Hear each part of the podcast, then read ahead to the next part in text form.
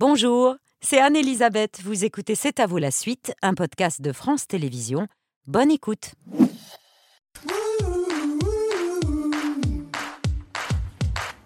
C'est à vous pour vous accompagner jusqu'à 21h avec Émilie, Pierre, Mohamed, Laurent et Abdel Alaoui, notre chef là.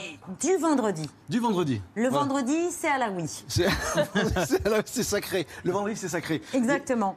Euh, chef du restaurant Choukran euh, à Paris. Chocolat. Ah, vous l'avez fait avec, avec l'accent. Oui, pardon. Bien. Choukran. Euh, des rouleaux de printemps ce soir, mais Avec des figues, parce que c'est la saison des figues, donc on va, on en profiter. On va en mettre des figues dans ce rouleau de printemps. Vous allez faire comme moi. Vous prenez de la roquette, comme ça. Si. Vous en mettez ici. Là, je vous ai mis une petite Ah, galette. pardon, ouais. Alors, c'est une galette qu'on a posée sur un torchon humide pour éviter qu'elle colle euh, au- sur le plan de travail. On prend après des petits concombres, comme ça. Voilà, c'est bien frais. Il fait encore beau, donc on en profite. On prend de la vermicelle de riz, comme ça, ici.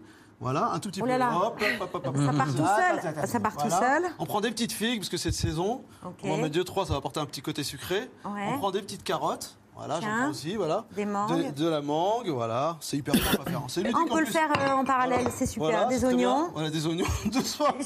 des avocats. Là, vous me faites un petit, un petit agile, là. Voilà, hop. Donc, on va rouler comme ça, tranquillement. Hop, hop, hop, hop, hop, hop, hop, hop, hop, hop, hop. Et voilà, et on obtient.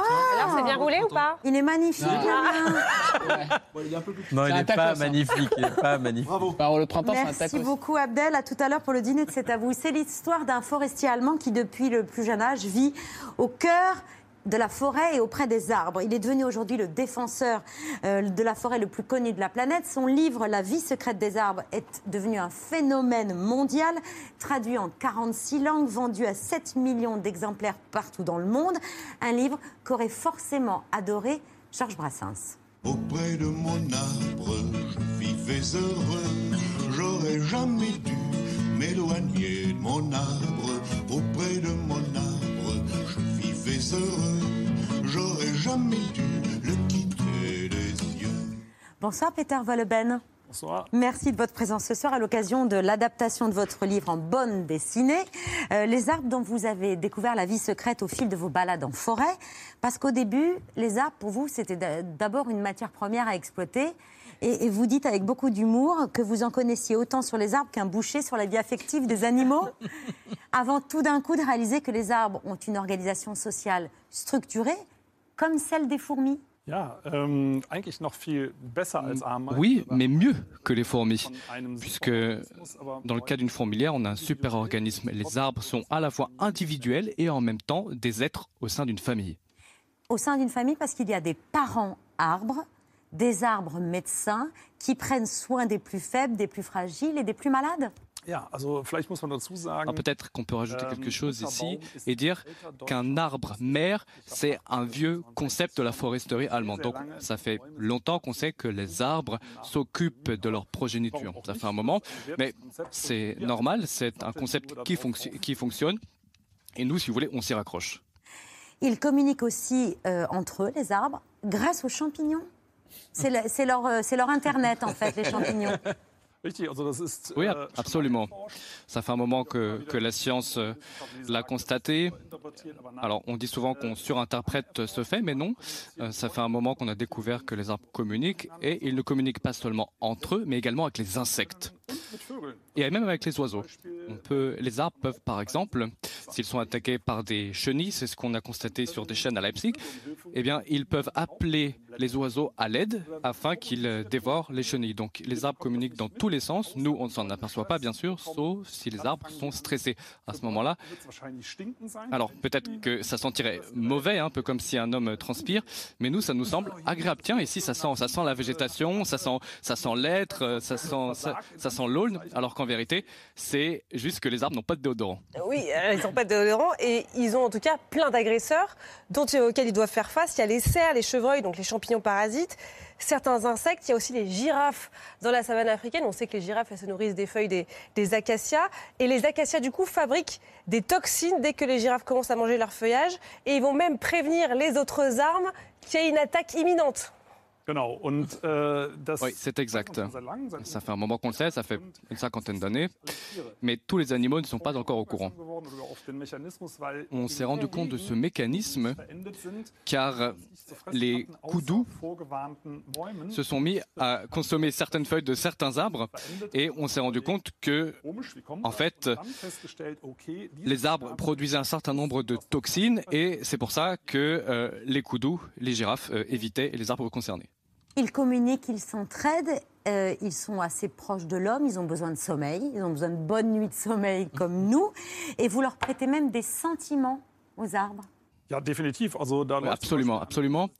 Ähm, À l'université de Bonn, il y a une étude sur euh, le ressenti de la douleur par les végétaux. Dans certaines situations, par exemple lorsqu'il y a une blessure, euh, s'il s'il y a, une, réaction chimique, on peut imaginer que c'est purement mécanique, mais les végétaux produisent aussi des substances antalgiques. C'est ce qu'on fait aussi pour combattre la douleur.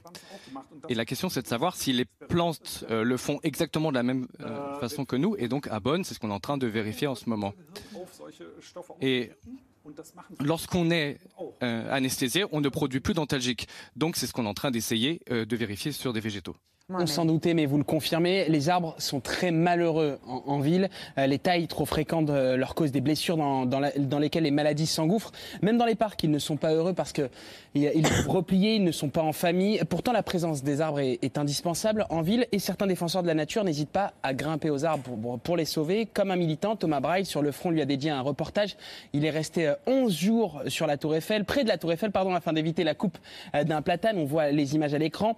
Et la semaine dernière, il s'était installé dans un platane, là aussi, en face du ministère de la Transition énergétique, pour protester contre l'abattage de centaines d'arbres euh, pour la construction de l'autoroute 69 entre Toulouse et Castres. J'imagine que ces enjeux-là, ces enjeux écologiques, ça vous tient à cœur et que vous soutenez ce genre d'action.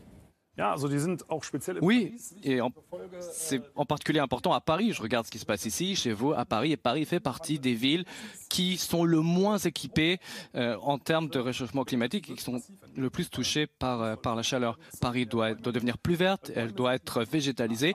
Les arbres sont les meilleures installations euh, de rafraîchissement climatique. Donc euh, ici, le monsieur a absolument raison. Il ne faut pas commencer à euh, tailler des vieux arbres parce qu'on ne peut pas les remplacer. Alors, on se dit qu'on en coupe un vieux et qu'on en met un autre, mais non, parce que euh, il faut 50, 60 ans pour atteindre une taille de cette nature et on n'a pas ce temps-là. Alors là, j'ai de la terre. Elle vient de Paris. c'est peut-être pas exactement celle qu'il y a dans, dans vos forêts allemandes, mais euh, c'est assez fascinant parce que vous expliquez que dans cette poignée de terre, euh, il y a à peu près autant d'êtres vivants qu'il y a d'êtres humains sur la planète. Oui, je pense qu'il y en a même davantage. Allez, Je vais mettre la main dedans. Voilà, dans une poignée de terre, c'est ce qu'on a constaté récemment, il y a à peu près 50 milliards de bactéries. um die 40.000 verschiedene Arten. Peut-être de 40 000 espèces différentes, on ne sait pas exactement. Et un une espèce de bactéries peut faire la différence entre la vie et la mort pour un arbre. Donc Paris a peut-être d'autres bactéries que celles de ma forêt, mais nous ne savons pas exactement ce qui se trouve dans cette petite poignée de terre. Il y a un certain nombre d'espèces, Nombreuses à découvrir, et on ne sait pas exactement ce qu'elles font. Donc euh, c'est intéressant.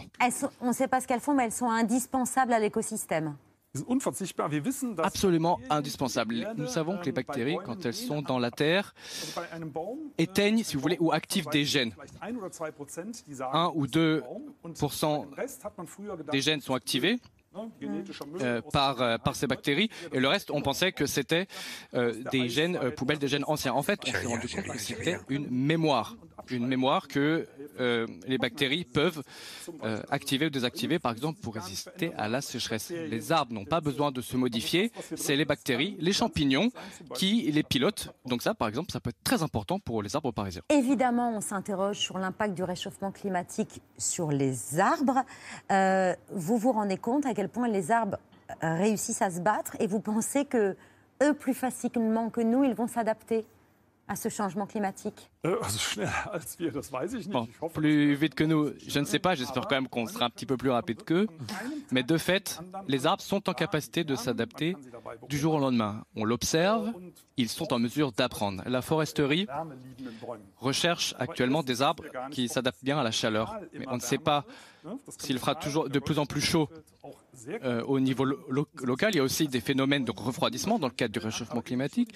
Et les arbres s'adaptent, mais pas seulement. Il y a également leurs champignons, leurs bactéries, leurs insectes. Et l'ensemble, lorsque tout cela conflue, devient beaucoup plus résilient. Il ne s'agit pas que d'arbres, mais de forêts. Une forêt intacte peut générer ses propres dépressions, ses propres nuages, même générer des vents qui lui sont propres, même si on ne l'a pas cru pendant longtemps. Donc la forêt intervient dans euh, le climat pour euh, l'influencer.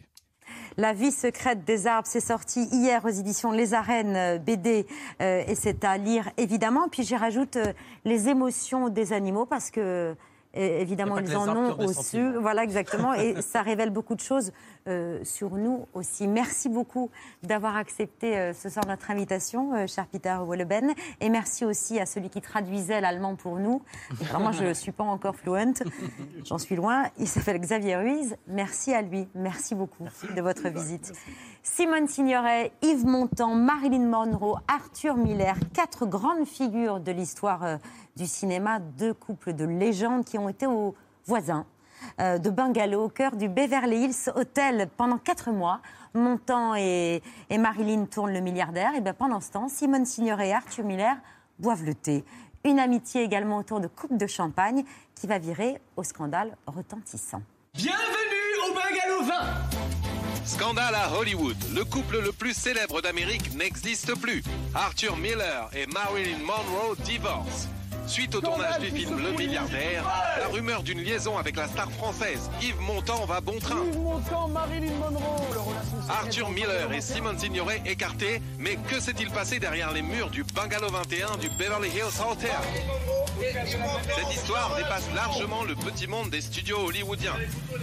Et le scandale se répand comme une traînée de poudre jusqu'aux rues de Paris. Un scandale, Yves Montand, Marilyn Monroe. Suivez toute l'affaire dans notre numéro spécial à partir de septembre 2023 au Théâtre de la Madeleine. Mathilde Seigné et Simone Signoret au Théâtre de la Madeleine dans Bungalow 21, une pièce signée Eric Emmanuel Schmitt. Ils sont aux côtés de Bertrand en coulisses. Euh, oui, et on ne parlait pas du tout de Bungalow 21, mais de Loge 14, la pièce consacrée à la loge de Patrick Cohen, dans laquelle il est essentiellement euh, question de restes de nourriture qui traînent. Et pour l'instant, place à Bungalow 21 et à la rivale. Bonsoir à tous les deux.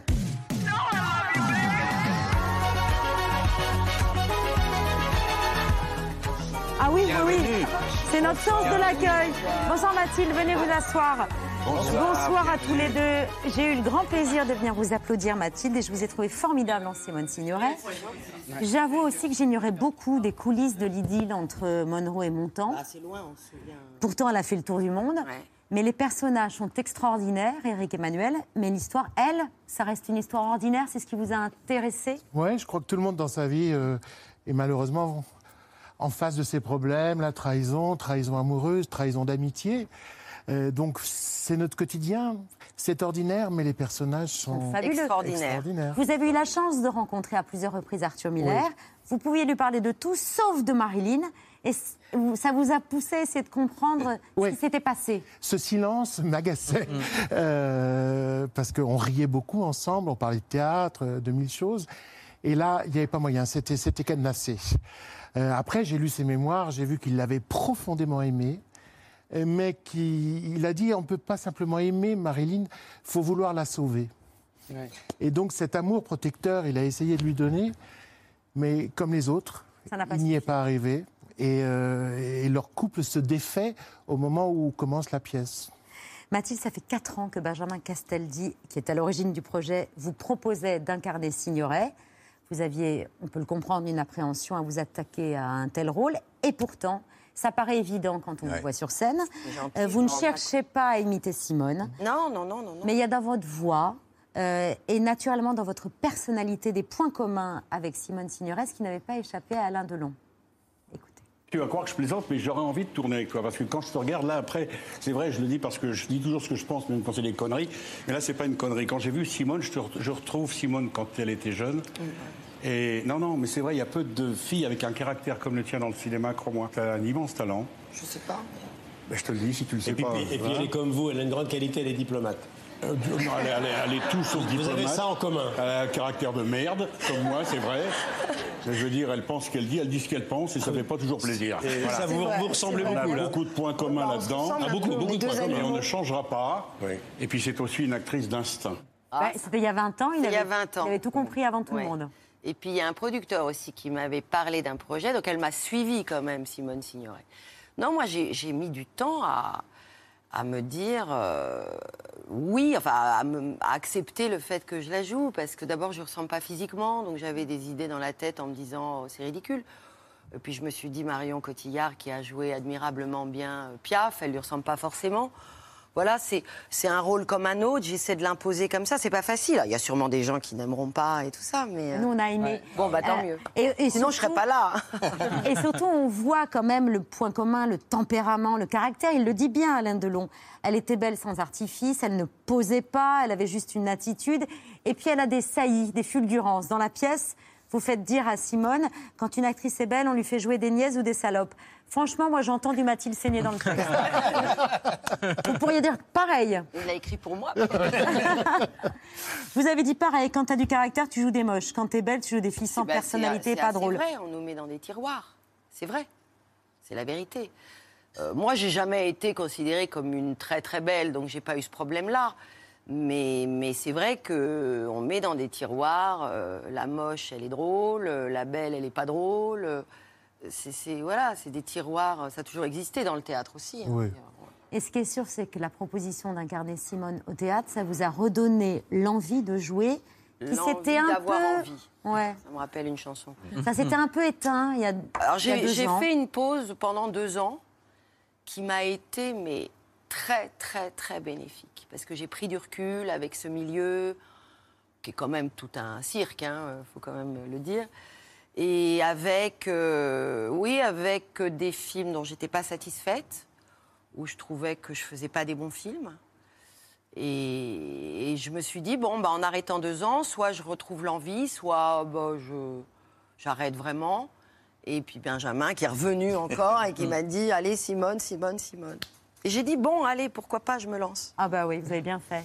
Mathilde, Mohamed. Eric Emmanuel, Simone Signoret, Yves Montand, compagnons de route du Parti euh, communiste français, ont été d'abord interdits de séjour sur le continent américain. D'ailleurs, ils en parlent dans la scène, leur arrivée, ils sont, ils sont vraiment très heureux. Jusqu'à la fin des années 50 et surtout la sortie du macartisme, ils sont alors au sommet de leur popularité. Hol- Hollywood leur déroule le tapis rouge. On a retrouvé une archive de Simone Signoret qui évoque cette proximité de ces deux bungalows, Bungalow 20 et Bungalow 21, justement l'occasion d'évoquer Marilyn. Euh, on avait notre petit bungalow au Beverly Hills et les Miller habitaient sur le même palier. Vous parlez des Miller. euh, Marilyn Monroe est-elle un petit peu ce que certains ont dit, un petit peu une poupée vedette? Pas du tout. C'est une femme merveilleuse, remarquable, très intelligente, très généreuse. Elle est une énorme vedette. Elle est la plus grande vedette du monde. Mais dans la vie privée, c'est une des filles les plus gentilles, les plus simples, les plus modestes, les plus avides de savoir et de connaître les, ch- les choses que j'ai rencontrées de ma vie. Quant à son mari, c'est un génie. Comme ça, ça fait un bon couple. Dans la Ah, pièce, donc elle la défend Oui, euh, Ma- considérablement. C'est ça, Marilyn couvre Simone de cadeaux, souvent des livres dont Rilke et Conrad. Même après la tromperie, il y a une scène absolument incroyable où euh, l'échange, Marilyn offre un cadeau à, à Simone juste après la tromperie. Euh, c'est un côté de la personnalité de Marilyn qu'on connaît moins et pourtant il est essentiel. Est-ce que d'une certaine façon, Eric Emmanuel, vous avez voulu rendre un hommage posthume à cette autre Marilyn que Miller évoque souvent aussi sur l'aspect psychologique? Ah oui, clairement. Moi, je trouve que c'est une femme qui était beaucoup plus évidemment profonde que le rôle auquel elle-même s'était condamnée. Puisqu'elle elle avait voulu arriver dans ce monde par la séduction, elle pensait que c'était le seul moyen, et euh, on l'a bien laissé faire parce qu'elle était absolument sublime, mais elle, elle souffrait d'être considérée comme une idiote, euh, qu'elle n'était pas. Elle aimait la littérature, elle aimait plus acheter des livres que les lire, mais c'est déjà, c'est déjà un. C'est déjà une bonne démarche. Une bonne démarche. Ah ouais. Les auteurs sont forcément d'accord. et, euh, et sa relation avec Arthur Miller, elle, est- elle était basée sur le fait qu'ils allaient ensemble écouter de la musique, et ils lisaient de la poésie, ils allaient au théâtre. Donc voilà, c'est. c'est- Mais après, il y avait des telles fêlures intérieures. Et alors, ce qui est terrible, c'est que on sait tout ça parce que les psychanalystes de Marilyn Monroe se sont comportés d'une façon anti-déontologique. Oui. Ils ont enregistré les, les, les conversations séances. et les ont publiées ensuite. C'est incroyable. Une violation du secret médical qui est quand même Mais phénoménale. complet. C'est la dimension que je crois qui m'a le plus touchée dans cette pièce, c'est la sororité qui s'en dégage. C'est-à-dire, certes, Simone a été trahie, Marilyn et Montand ont eu une idole, mais Simone, publiquement humiliée, n'a jamais détesté Marilyn. Et on le, il faut relire l'autobiographie de Simone Signoret, qui est publiée en 76, avec des mots magnifiques. Elle dit Elle n'aura jamais su combien je l'ai jamais détesté, combien j'avais compris que cette histoire ne regardait que nous quatre, alors que le monde entier s'en est euh, occupé. Elle est partie sans savoir que je n'ai jamais cessé de porter le carré de mousseline champagne qu'elle m'avait prêté pour mettre sur ma tête un jour de reportage photographique. C'est une scène qui est dans la pièce et qu'elle avait choisi bien assorti à mon petit costume, si bien assorti qu'elle m'en fit cadeau. Il est un peu usé maintenant, mais en le pliant soigneusement dans un certain sens, ça ne se voit pas. Elle l'a toujours gardé, c'est absolument sublime. Et c'est ça aussi que raconte cette pièce. Ah, c'est- Je trouve que ces deux femmes sont en fait extrêmement complexes. Dans la scène finale, elles se crêpent pas le chignon. Euh, du tout. C'est C'est la scène que vous avez imaginée. Vous avez imaginé ce qu'auraient pu dire ces deux femmes. Simone arrive Ça euh, démarre un peu. euh, très énervée quand Ouais. même, mais très euh, pourquoi tu m'as demandé de venir. Oui. très- voilà. Oui. Et Elle vient, elle vient quand même. Mais elle Après, elle lui pardonne. même. Elle s'est détruite quand même, Simone Ouais. Signoret. hein. Mais en tout cas, vous imaginez une scène qui n'a pas existé dans la réalité où elles se reparlent, elles se revoient. Elles se reparlent d'abord, c'est une scène qui montre qu'elles ont été brisées par cette histoire. Elles sont toutes les deux à un âge charnière, euh, elles ont moins confiance dans leur séduction, et euh, cette histoire de trahison, parce que, bon, euh, Signoret est trahi, mais euh, Marilyn, euh, finalement, euh, elle voit partir euh, Yves Montand tout de suite euh, dès que Simone lui dit tu rentres. Donc, elles aussi se sont abandonnées. Donc, il y a- il y, a un double abandon. Et euh, Marilyn va partir euh, véritablement dans une- des conduites euh, de type suicidaire pendant les deux ans qui lui restent à vivre. Et euh, Simone Moi, je vais Signoret, sombrer dans l'alcool. elles sont dans l'alcool. Et c'est un défi. Oui, on a compris, on a compris. Il y a- il y a un- Complètement dans le rôle. c'est- C'est du faux. Hein. mais le déficit de la confiance est, est là. Et il est commun ouais, Et, deux et femmes. Marilyn va mourir, donc elle ne, elle ne vieillira jamais. Et Simone Signoret va faire exactement l'inverse. Elle va vieillir volontairement. Elle a décidé qu'elle était la maîtresse du temps et qu'elle Je elle ne me laisserai pas détruire, je me détruirai moi-même. Exactement. Et c'est comme ça qu'elle a une deuxième carrière absolument fabuleuse, où elle joue des rôles de, de femmes qui ont 20 ans de plus qu'elle. Quand elle joue Ah avec oui. Gabin, elle est beaucoup plus jeune que lui dans le chat. Cette scène finale à la rencontre euh, entre euh, Simone et Marilyn, c'est votre scène préférée, je crois, euh, de, de- de la pièce? Bah, déjà, euh, déjà, faut quand même dire que c'est moi qui ai eu l'idée de ma sœur. Ouais. Oui, C'est une idée folle et juste, je pour crois. incarner Marilyn. Oui, oui. En tout cas, c'est la première fois qu'on vous voit ensemble. Et on n'a jamais joué ensemble. De toute notre carrière, personne n'y avait pensé. Donc évidemment que la scène de fin, euh, ce qu'elles se disent, Marilyn et Simone, c'est c'est- c'est ton écriture euh, admirable et tout ça, mais c'est aussi ma sœur qui me parle. Donc il y a des moments, il y a un vertige, je ne saurais pas comment, ça c'est vraiment très intime, qui est très personnel sur ce qu'elle me dit aussi Emmanuel et Mathilde. Et c'est ça qui peut-être que le public doit... Ressentir. Bah, c'est un truc, euh, c'est un, un- un pari un Une peu mise fou. en abîme. ouais. Oui, c'est-à-dire que je jouerais Simone Signoret avec une actrice euh, qui n'est pas ma sœur. Ça serait formidable et aussi formidable euh, que l'actrice soit et tout ça. Mais là, c'est quand même ma sœur. Voilà. Ça projette l'histoire encore plus loin. C'est deux façons d'être femme, deux choix d'incarner la féminité. Exactement. Et puis Emmanuel, on est très différentes. Euh, et donc, euh, on a un rapport au physique et à la séduction très différent. Donc, ce qu'on se dit est pas complètement euh, fou, quoi. Première fois que vous, vous jouez avec Emmanuel, et vous dites avec beaucoup d'émotion que votre père et votre grand-père auraient été, auraient été sacrément Ah oui. fiers et heureux de voir ça. Ah oui, oui.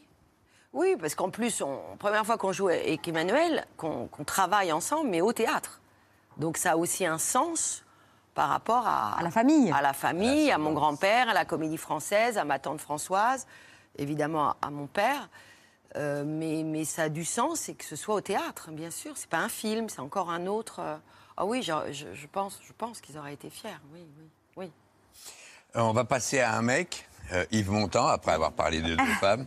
On a retrouvé une autre archive, Ah justement, dans laquelle Montand réagit au scandale et à son traitement par la presse. Regardez-le. quelques années, une campagne de presse avait paru mettre en péril votre bonheur conjugal. Comment aviez-vous fait front? Bien, j'ai fait front comme euh, j'ai pu. Vous savez, c'est pas des situations faciles, ça. Quand ça vous arrive comme ça sur le coin de la figure, on ne sait pas très bien sur, euh, sur quel pied danser, si j'ose m'exprimer ainsi. Mais euh, d'ailleurs, ça n'a pas été que la presse américaine, ça a été surtout la presse européenne et particulièrement la presse italienne et française qui sont données à cœur joie là-dessus et qui ont évidemment exagéré et déformé les faits d'une façon un petit peu excessive. Alors, dans la vie, Yves Montand s'en prend euh, à la presse qui aurait exagéré. Dans la pièce, il reproche à Simone de l'avoir laissé seule euh, avec Marilyn. Euh, c'est vous la coupable. Dans cette pièce, Éric Emmanuel, euh, vous pointez le côté euh, plus sombre euh, du montant, moins, moins rayonnant que dans les films et, ou sur scène quand il chantait. Euh, et Michael Cohen, qui le- qui l'interprète brillamment, épouse parfaitement ce côté bellâtre, enjôleur, euh, macho et lâche. On peut dire que quelque part, vous l'aimez pas beaucoup, ce montant-là. Alors, je vais vous faire une confidence. J'ai écrit une première version de la pièce que lit Benjamin Castaldi. Alors, il est très ému euh, parce que tout- tout- toutes les scènes entre les, les femmes sont là. Il, me- il me dit Tu n'aimes pas mon grand-père Je lui dis J'ai un peu de mal. et il a fait un truc génial. Il est venu à la, à la maison. J'ai une salle de cinéma au grenier et on a passé tous les grands films de mon temps, les sautets, etc., etc. Et il arrêtait euh, le film en disant Tu vois, ça, Jean-Loup Dabadi s'est inspiré de mon grand-père pour cette phrase. Et il m'a fait aimer son grand-père. C'est- Il m'a fait aimer sa mauvaise foi. Ouais. Il m'a fait aimer son aspect florentin.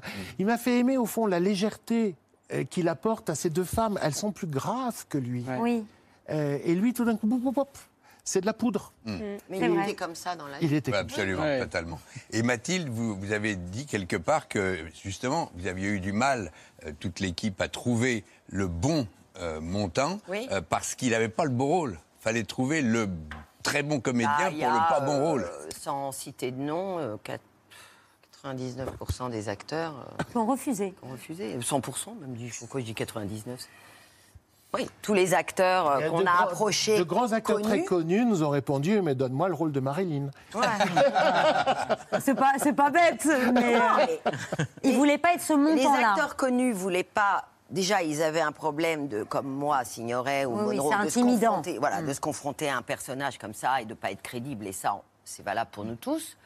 Mais il y a aussi que il disait euh, le rôle, euh, il est pas très payant. On s'y attache. hein. Oh, Il y a un morceau de bravoure dans la pièce. Bon, il a quand même un coup de fil magnifique. Un coup de fil extraordinaire. Moi, mon coup de fil, où moi je suis au- vraiment en détresse, oui. Et qu'il fait quand même rire. hein. Oui, dans une situation Non, il a un désespérante. beau rôle et je trouve Non, non, je suis Michael, d'accord. mais Michael, euh, Ah non, il y a à jouer, c'est est- sûr. Il est Ah oui, super, il y a à jouer. jouer.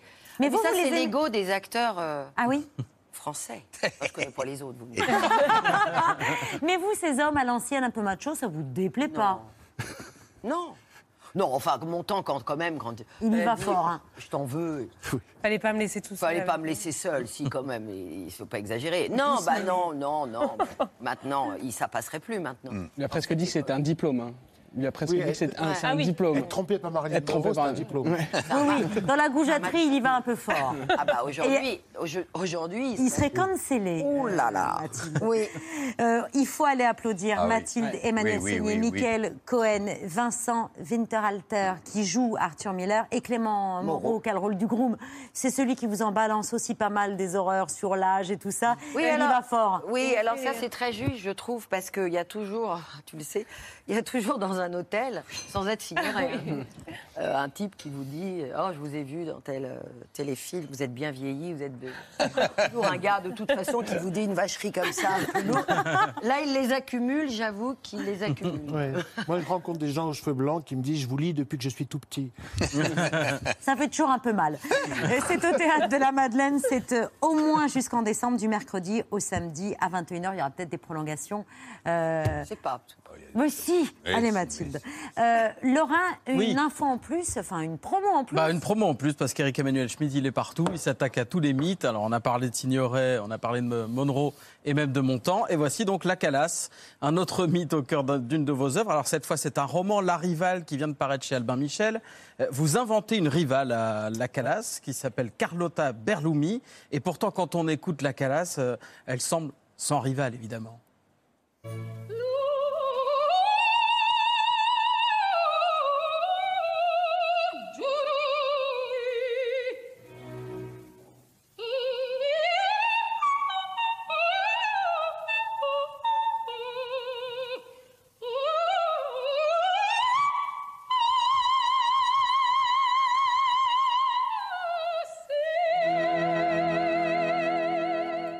Ça, c'est Una Voce Pocofa, c'est dans le Barbier de Séville. Alors, la Calas, tout le monde en est dingue, surtout le personnage euh, principal qui s'appelle Enzo, mais sa rivale, Carlotta Berlumi, elle la. Je vous cite, ou plutôt je cite Carlotta. La Calas, elle était tonitruante comme une sirène de pompier. Aussi vilain, ça s'appelle une pétoire. Et au niveau du timbre, un jambon trop fumé, noir faisanté et épicé. Est-ce que vous est-ce que vous êtes fait plaisir en écrivant ça? On a l'impression que vous avez voulu vous faire presque la Calas finalement.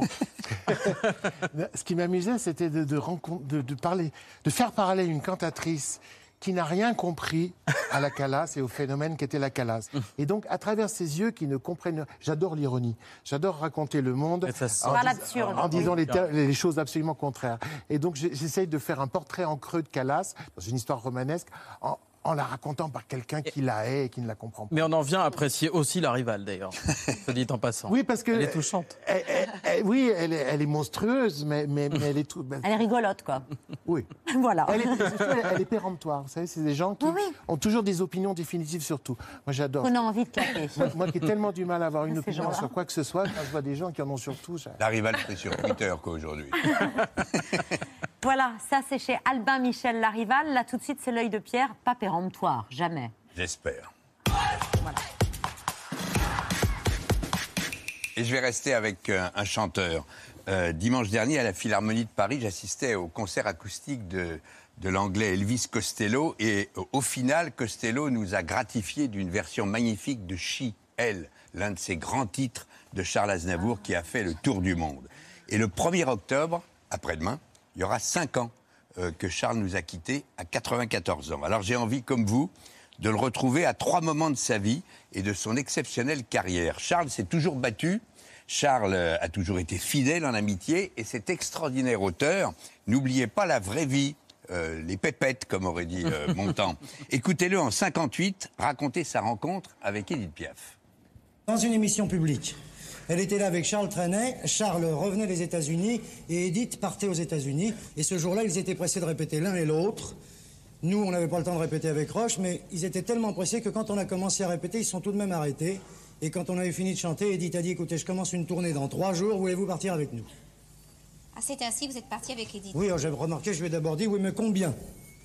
Oh, c'est pas possible. Oui, oui, Vous c'est êtes vrai. J'étais pas intéressé, mais en chantant de de n'importe quelle manière, il faut quand même manger. Et de toute manière, on avait faim. Alors, comme il fallait manger, j'ai dit combien. Elle a été un peu outrée, mais elle nous a dit un prix, je ne me souviens pas lequel, qui nous a paru tout à fait normal. Alors, on est parti en tournée. Trois ans plus tard, Charles est interrogé dans cinq colonnes à la une par Pierre Desgroupes, alors que son succès va grandissant en France et à l'international. Écoutez la rudesse des questions de Desgroupes, comment Charles encaisse et la force et l'intelligence de ses réponses. Par exemple, vous êtes tout petit. Oui. Vous n'avez pas beaucoup de cheveux sur le front. Maintenant, oui. Vous n'avez pas de voix. et Euh. Vous chantez des chansons d'amour. Là, là, attention, on dit que j'ai pas de voix, mais si j'ai tout de même de la voix.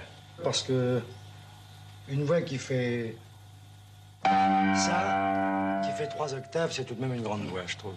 Naturellement, j'ai un voile sur la voix, mais l'étendue est très grande. C'est tout de même extraordinaire que vous soyez chanteur, non? Oui, je pense. Comment expliquez-vous votre succès dans ces conditions? Parce que il y a beaucoup plus de gens au monde qui ont une voix comme la mienne que des gens qui ont une jolie voix. Comme dit Babette, on dirait une, une interview de Raphaël Mizrahi. Ah Et oui, pourtant, oui. c'était Bah, vraiment vrai. c'est. Ouais, horrible. Justifiez-vous Mais, euh, d'exister. Ben voilà. Ça, ça rassure. On Donc après, il y aura exactement, ça rassure, avant. Ça n'a pas changé. Ça n'a pas changé. Donc après, il y a la Mama. Désormais, comme il dit, je me voyais déjà 85 ans de carrière, 70 ans d'enregistrement, 180 millions de disques vendus, 1200 titres enregistrés en 9 langues, une tournée mondiale perpétuelle et aussi 80 films et téléfilms pour le grand acteur qu'il fut aussi. Et le 28 septembre 2018, il était sur votre plateau, Babette, avec nous. Comment est-ce que vous vous voyez à 100 ans, Charles? Vivant d'abord, bien sûr. Oh, je me vois comme maintenant, quoi. Fringant, sur scène? Oui, ça, je suis toujours fringant, c'est- c'est vrai. Mais il n'y a aucune raison de changer. Je ferai toujours la même chose, j'aurai toujours le même public, j'aurai toujours les mêmes joies, les mêmes difficultés aussi. Et Oui, il nous confiait qu'il voulait émouvant, fêter ce- ses 100 Et il ans est parti, et il est parti deux jours plus tard. Le 22 mai 2024, on se souviendra que Charles Aznavour aurait eu 100 ans. Pour les 5 ans de sa disparition, on ressort trois coffrets de deux CD, Charles et Paris, Charles et l'amour, Charles et le voyage.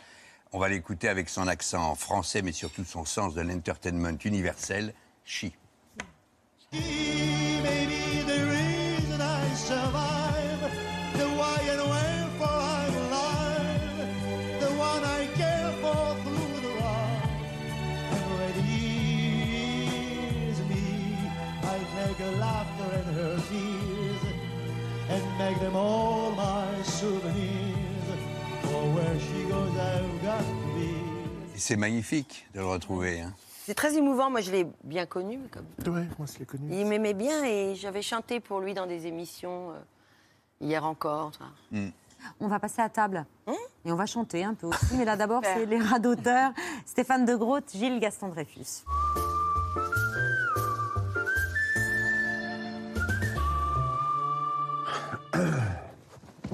Bonjour Stéphane. Bonjour Gilles. Je sais pas comment faire. Vous, vous êtes bricoleur, vous? Je suis un petit bricoleur. Euh, un jour, j'ai un Non, client mais qui m'avait je m'en fiche. En fait, on vient de m'appeler. Il y a une fuite chez moi. Et allez-y. Et je peux pas annuler le rendez-vous. Ben si. Et moi, ah je prends votre place. Et vous prenez déjà la vôtre. Vous n'allez pas prendre deux places. J'ai un dégât de moins, donc je vais pas euh, ajouter au dégât des eaux le dégât de moins. Mon rendez-vous, c'est pour euh, réparer le dégât de moins. Donc je vais pas vous laisser ma place puisqu'on va pas réparer le dégât de moins sur le dégât de vous. Ce dégât des eaux, c'est d'abord parce qu'il y a un dégât de vous. Mais comment faire? Il faut réparer le dégât des eaux et... Alors ma question, parce qu'on est allé très loin, est-ce que vous avez quelqu'un que je peux... Moi, je peux. Oui, mais alors vous allez louper votre dégât des vous? D'abord, je m'occupe de moi et après, je file chez vous. Ah, c'est ça. Donc vous, c'est d'abord vous et puis... Bah, c'est pas chez moi. Pourquoi je m'en remets à vous? Je me dis, tiens, c'est mon ami. Pendant que je suis au rendez-vous, il va aller chez moi réparer le dégât des eaux. C'est pour Ah, ça que je vous demandais vous si vous étiez bricoleur. à votre rendez-vous pour vous occuper du dégât de vous. Oui. Et moi, m'envoyer pour réparer le dégât des eaux. Oui.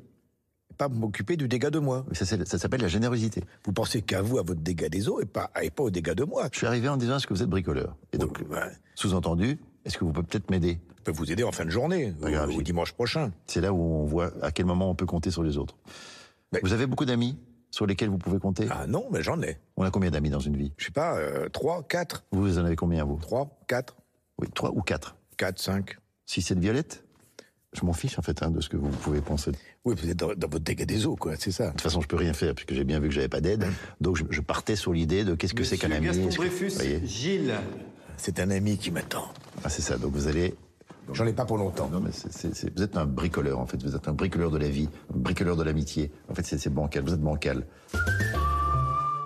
Mathilde, Eric, Emmanuel, bienvenue à la tête de C'est à vous, à laquelle on est ravis d'accueillir Aldebert. Bonsoir. Bonsoir. L'idole des enfants depuis votre premier album d'enfantillage, c'est à 15 ans. Depuis, il y en a eu quatre. La- Le quatrième est ressorti en version euh, euh, Allongée. allongée, augmentée en 2023, suivie d'une tournée triomphale des Zéniths.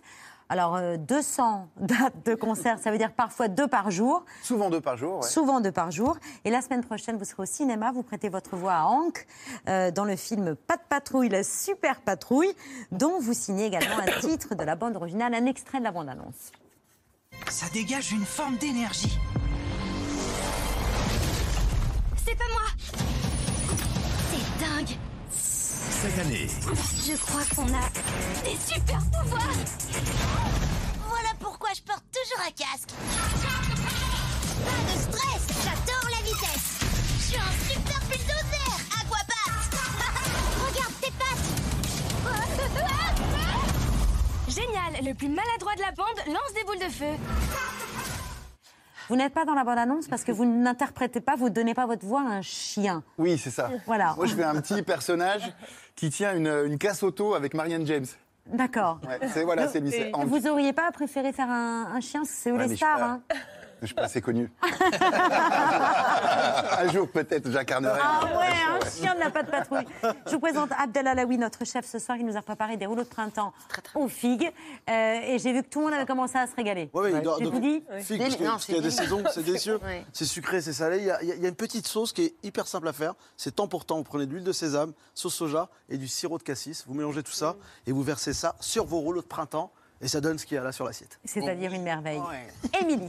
Si on peut vous présenter Aldebert, on peut dire que vous êtes le Johnny euh, des 4-12 ans. Oula. L'incontournable de la cour de récréation, parce que vous, vous parlez aux enfants sans les infantiliser de tout, des joies, des peines, mais aussi des sujets d'actualité. Il y a l'écologie, les écrans, les parents homo, parce que l'important, c'est pas toujours de donner la vie, mais de donner l'amour. Ce sont des messages forts, comme euh, vous les avez fait passer avec Calogero et le titre Double Papa. Des textes qui parlent aux parents et aux enfants. Vous faites aussi passer des petits messages comme euh, le euh, Corona Minus pour expliquer les gestes barrières. Clip qui va être vu quand même plus de 8 millions de fois sur YouTube. Aldebert, votre marque de fabrique depuis 2009, le moment où votre carrière a pris son envol, c'est quand même la touche de métal dans les festivals, mais à l'heure du goûter.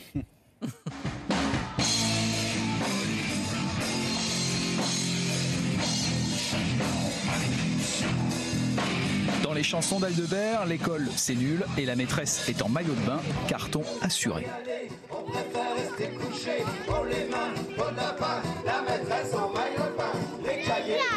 Oui, Dagobert, euh, ouais, c'est quelqu'un que je connais. Il met du bonheur et euh, moi, je m'amuse bien parce que euh, on peut danser euh, et euh, j'aime pas trop l'école. C'était le festival Rock Issimum en 2009. Ça s'arrête pas depuis. Vous remplissez euh, euh, les zéniths et vous faites même euh, voler les grands-mères. Ah oui.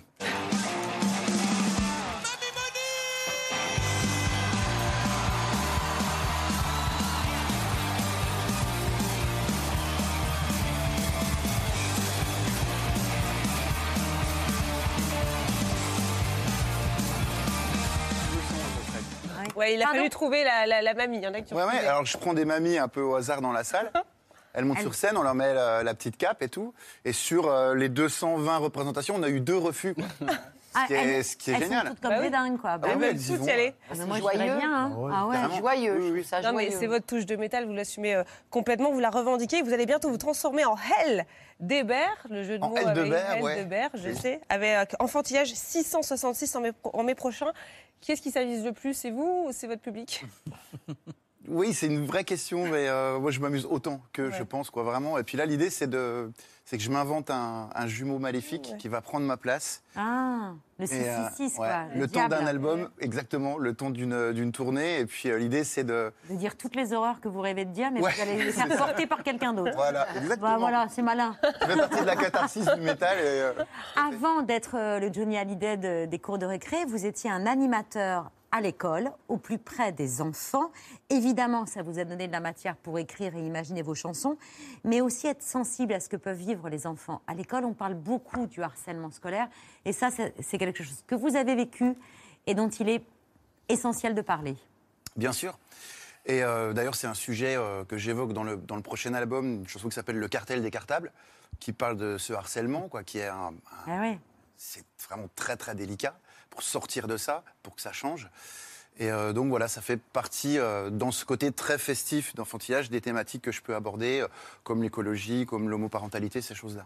Ouais, à l'école, c'était quand même raquette, coup de pression au collège. Et avant, c'était. vous étiez tellement nul au foot, c'était. on- Ah ouais, vous oui, étiez le bouc émissaire, quoi. Bien renseigné. Oui, j'étais nul au foot et, et je suis arrivé dans un petit village où si on était, si on n'aimait pas le foot, on était, il n'y avait pas moyen de s'intégrer. Donc euh, j'ai fait semblant de m'intéresser au foot et d'aimer ça. Mais j'étais nul, donc je marquais des, je marquais des buts contre mon camp. Ça arrangeait pas, ouais. un cauchemar total. J'ai mal vécu cette période-là. Dans la patte patrouille, euh, vous n'êtes pas qu'une voix, vous avez aussi signé un morceau de la bande originale qui sonne déjà comme un tube. On est les meilleurs amis. T'es le frère que j'ai choisi aujourd'hui pour la vie. Alors, je, qui suis-je pour dire qu'il sonne déjà comme un tube? On s'est tourné vers l'un de nos critiques spécialisés qui nous a accordé 5 secondes de son temps précieux. Il est trop bien cette chanson, il est super. Ça donne trop envie de danser. Ça va, vous êtes soulagé Il y avait de la pression. Ce film, pourquoi il faut le recommander aux, aux enfants? Aldebert, de- Laurent l'a vu avec son fils. Il y a beaucoup de jolies valeurs. Il y a euh, le courage. C'est un film assez féministe parce que c'est euh, Stella, donc euh, un des personnages féminins qui, qui est vraiment le héros de, Mhm. de ce film. Et puis c'est fun, ça pète dans tous les sens. Donc ça fait la fierté de. Enfin, vous êtes trop fiers vis-à-vis de vos enfants, non? Oui, oui, mais je l'aurais pas dit, je l'aurais pas dit tout de suite. Mais moi, la patte patrouille, je, je- je la regarde depuis euh, presque 10 ans avec mes trois enfants. Quoi. Je leur dis, ouais, je vais, je vais faire une voix, peut-être la chanson de Pas de Patrouille. Depuis, ils me vous voient, mes enfants. La patte patrouille, la super patrouille. Le film, c'est en salle le 11 octobre prochain, avec notamment Aldebert et Sophia et Saïdi. Merci beaucoup à tous les trois d'avoir accepté notre invitation à dîner. On se quitte comme tous les soirs avec les actualités de Bertrand.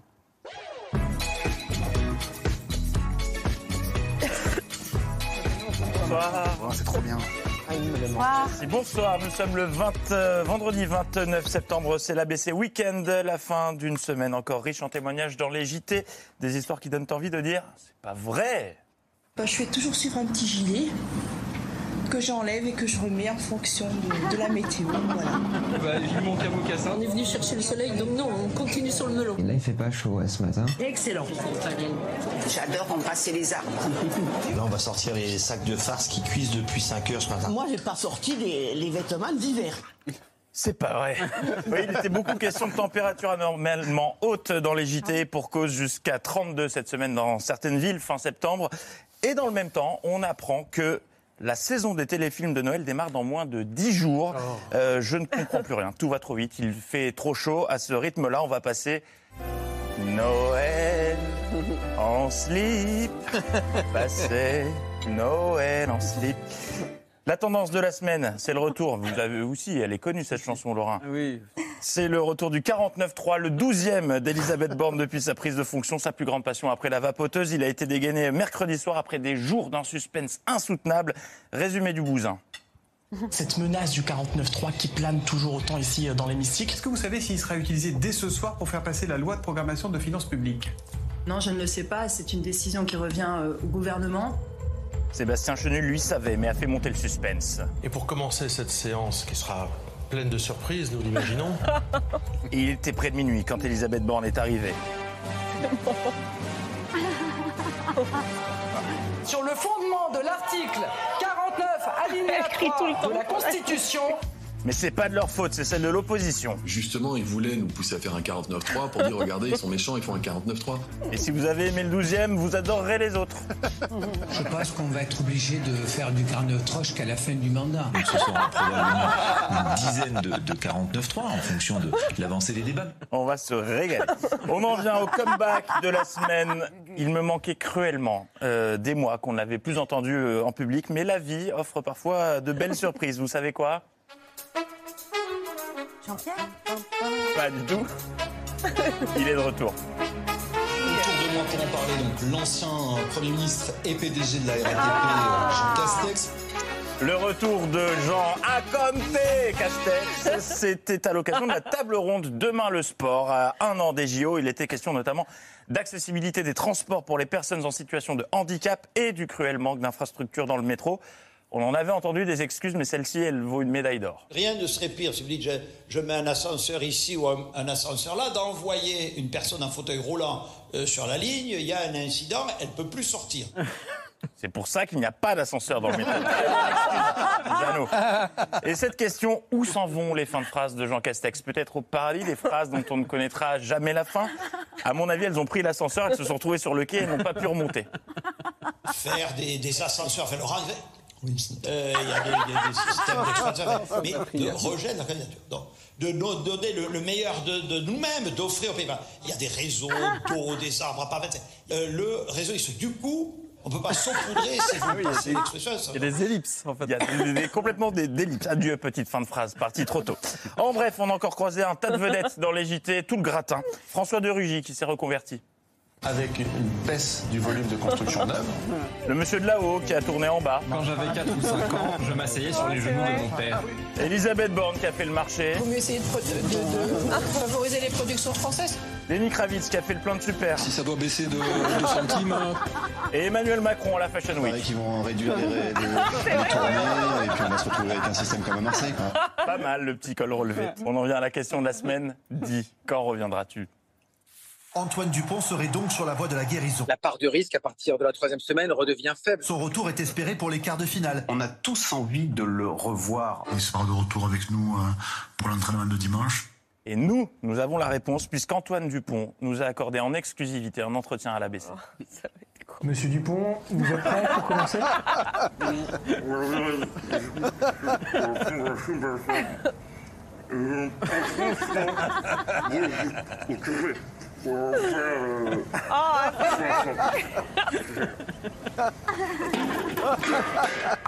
On garde la pêche. Allez, nous sommes vendredi, vous n'avez pas suivi l'émission Vilain téléspectateur, mais je suis là pour faire euh, un petit résumé. Précédemment dans C'est à vous, professionnalisme et rigueur.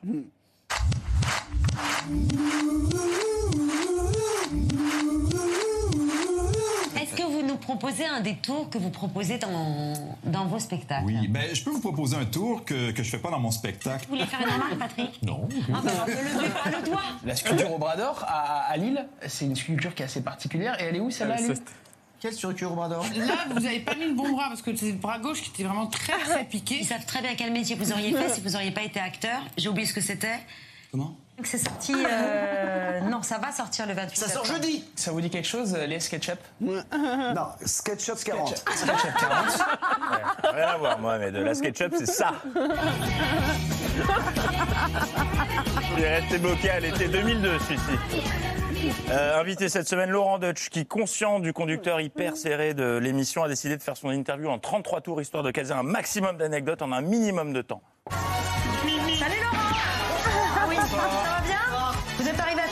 La France est un jardin merveilleux, inépuisable. Je table sur 10. Il a fallu 10 ans à Ulysse pour euh, regagner Ithaque, la toute berzingue à Pithiviers. Donc je vous donne rendez-vous à Pithiviers si vous voulez me rejoindre. Pithiviers, ça vient d'un mot gaulois. Les quatre chemins, les quatre. Le 4, c'est le nombre magique de Pithiviers. Ah ouais, non, non, non, c'est pas moi ça. Ah si On a gagné le match hein, après. Hein. Ah, ça, c'est pour ça c'est village olympique. Ouais, c'est pour ça que c'est le village olympique. Promenade que je fais à toute berzingue. Vous aimez l'histoire C'est la dernière séance, quoi. Je me prenais une grosse baffe avec mon super Playmobil. Tiens, attends, l'autre joue, bam, une autre baffe, je remonte jusqu'au Big Bang, quoi. Il comme ça, fait ce qu'on a, ça va, ah ouais, j'ai- Bon, il a dit ça, Molo sur le Béroca, Laurent. Euh, des anecdotes racontées très rapidement, mais qui ont passionné Babette. Non, vraiment. Je guette les vieilles vitrines avec les vieilles, euh, les vieilles enseignes des années 70, Les les, les- les- les magasins avec une identité. C'est euh, à Genève en Suisse.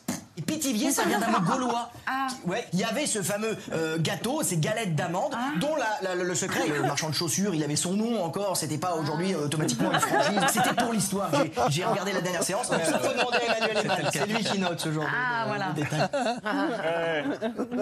Euh, Et puis, il y a une semaine, les Marseillais ont vécu un roller coaster d'émotions euh, avec la venue le même jour dans leur ville du pape et de Laurent Sénéchal. On peut pas tout avoir dans la vie. Euh, Laurent qui s'est très rapidement intégré dans notre équipe, selon lui. Euh, regardez ce ping-pong et cette complicité entre Laurent depuis Marseille et l'équipe euh, restée à Paris juste avant l'antenne. Je suis dispo, si vous voulez, si Babette veut me parler. Non, elle ne veut pas.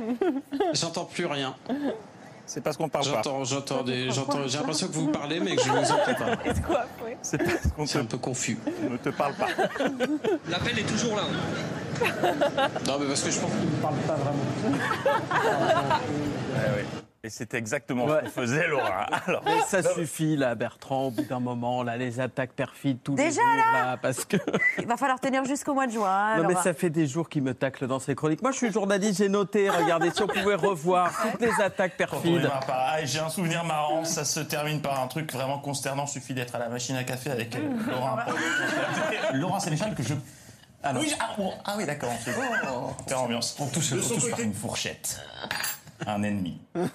Voilà, donc euh, je voudrais rétablir la vérité. Regardez par exemple, quand on va nous sur le terrain, car on va sur le terrain monsieur, quand on va sur le terrain pour le 5 sur 5, regardez ce que nous disent les gens à propos de l'émission et à propos de vous Bertrand. Le petit bras à la fin, là, je l'aime moyen par moment.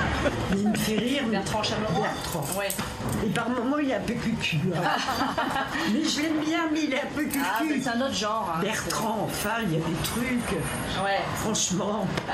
Franchement, Bertrand. Eh bien quand ça commence toujours, je l'aime bien mais, c'est jamais bon signe. Sympa de voir ta mère à l'antenne en tout cas. Parce que je pense, par ailleurs, je connais les méthodes Sénéchal, qu'on n'a pas la fin du magnéto. Si la régie là, j'aimerais bien la voir. Il est bon, il est rigolo. Oui. Puis il est plein de charme, il faut dire. Ah bah c'est oui. Ah, Hein voilà. Beau gosse. Beau gosse. Il le sait en plus. Il le, il le sert. Bref, je Je peux reprendre le cours de la. Allez, s'il vous plaît. Euh, vous êtes Ah, nombreux à me un grand demander numéro d'acteur. comment. Ah bah là, c'est vraiment au théâtre ce soir. comment Pierre Lescure fait-il pour assurer l'œil de Pierre, animer beau geste et par-dessus le marché, lancer une nouvelle émission?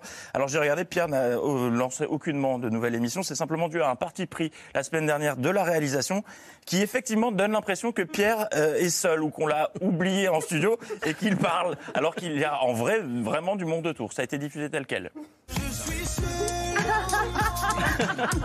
Alors qu'il y a tellement d'autres caméras euh, sur le plateau. Là, on dirait. Ça, ça a été diffusé. Oui, oui. Ça, ça a été diffusé, mais il y avait du monde autour, vraiment. On referme ces actualités avec le top 3 des bugs de la semaine. Top 3, le pire bonsoir entre Babette et Nils Schneider. On se serre la main, on fait la bise, on se serre la main, je sais plus, voilà. Top 2. Je vérifie juste. Non, c'est bon, ça, elle est bien branchée. Parce que la semaine dernière, je pense que les câbles étaient inversés, et nous offrant une erreur 404 en direct. Ravi de votre présence alors que votre euh, euh, théâtre accueille à partir du 20 octobre prochain et jusqu'à la fin de l'année la troupe qui a en- entamé une tournée triomphale partout dans le monde. C'est bien parti. Déco Rocco. Euh, mais tout ça n'est rien à côté du top 1. Émilie Tralenguyenne. Oh, mais c'est pas euh, possible. Bah oui, j'y suis pour rien des fois. Toi, il fait que regarder l'émission. Émilie qui a été réveillée en pleine sieste à l'antenne. Émilie. Euh, euh, Amy euh, Awards, vous avez eu Emmy Awards de la, de la meilleure actrice Amy, Amy, ça démarre comme mon prénom, c'est à moi. Amy Winehouse est décédée. Amy Awards, oui. Bonne sieste, bon dodo, l'info revient lundi, bon week-end. Bravo Bertrand. On est une vraie équipe qui gagne. Ah, ça veut dire qu'on y est la semaine prochaine. alors. Non, vous avez été impeccable. Ah bah non, mais il y a toujours un truc à faire. Ah oui, non, on- on trouvera un truc. Vous serez la semaine prochaine, il faudra suivre. Rendez-vous euh, ce vendredi prochain, chère Mathilde. Merci d'avoir accepté notre invitation. Merci. Foncez au Théâtre de la Madeleine, voir Bungalow 21. Si vous voulez bien, vous tournez vers Séverine pour saluer nos téléspectateurs.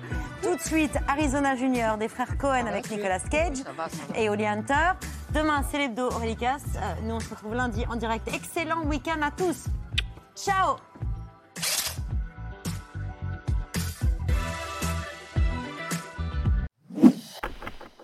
Merci d'avoir écouté ce podcast de France Télévisions.